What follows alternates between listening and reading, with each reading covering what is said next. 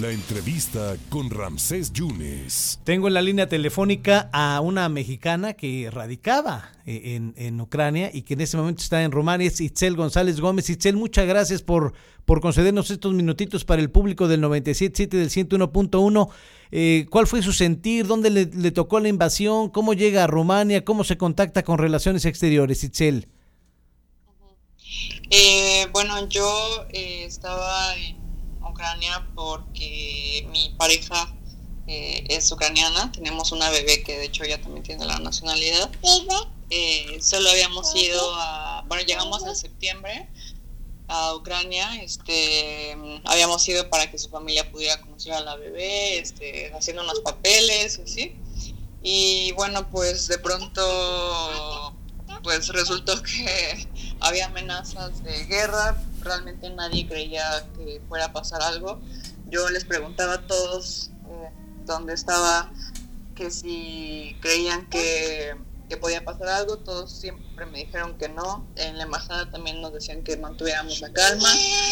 Y este, pues un día eh, yo vivo en un, en un pueblo eh, muy no, no está en una zona eh, como está casi en el centro de Ucrania. Es eh, bastante tranquilo. Sí. Y, eh, pues de pronto, no sé, como que una noche anterior a cuando empezó todo, pues yo no sé, estaba viendo la tele con mi pareja y llegó y se fue la luz, regresó, se fue la luz, regresó. Y yo le pregunté, este, ¿qué la guerra? Pero como bromeando y me dijo, me dijo, no, no, yo creo que debe ser algo de aquí. Y ya nos fuimos a dormir y cuando despertamos, este, nos despertó, nos eh, tocaron a la puerta, su cuñado, eh, y nos dijo, acaba de empezar la guerra, este, y pues ya nos dijo que había, había habido bombardeos en varias ciudades, pues obviamente todos pues no lo podemos creer. Claro. Yo ya había contactado a la embajada de, desde unas semanas antes, ellos se eh, transportaron a la gente a, a una ciudad que se llama Ivano-Frankivsky, este, donde también hubo ataques. Eh, yo no me fui porque, pues, como le comentó, el, el, pueblo donde vivimos es bastante tranquilo, entonces, pues, realmente no, no, había riesgo ahí. Sí. Eh, y, pues ya la embajada nos dice, este, nos vamos a ir. Eh, mi pareja me dijo, pues ya su maleta. Él en principio se iba a venir conmigo, pero pues justo el día que que ya nos dijeron que podíamos salir. Eh, entró la ley marcial, entonces pues él ya no pudo salir. Eh, y pues eh, la embajada, nos vimos en la frontera, nosotros manejamos hasta la frontera, nos vimos ahí y, y pues estuvimos mucho, mucho, mucho tiempo esperando en, en la fila, en la entrada Sí. La gente se aventaba, la gente gritaba, este, obviamente todo el mundo quería pasar. Y pues lo que hicieron fue decir, este, mujeres y niños van, van a pasar primero. Yo tengo una bebé de año y medio, entonces pues, me pasaron primero. Sí. Y pues pensábamos que ya solo era pasar y que pues ya iba a hacer dar el pasaporte y que luego luego iba a estar ahí el, el camión de la embajada.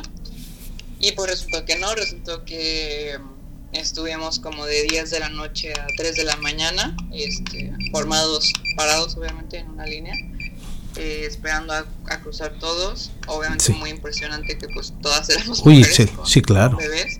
Claro. Este, pues además aquí es invierno, ¿no? Entonces pues hace mucho frío. Mm, claro. Este, obviamente, eh, pues no sé, mujeres con tres maletas que pues tampoco podían cargar a sus niños y los niños pues parados con frío, este, yo afortunadamente pues traía la carreola y, y ya. Como quiera ir con unas cobijas y así, ¿no? Pero... ¿Y, va para México, sí, Sí, vamos para México. Eh, hoy salen a México.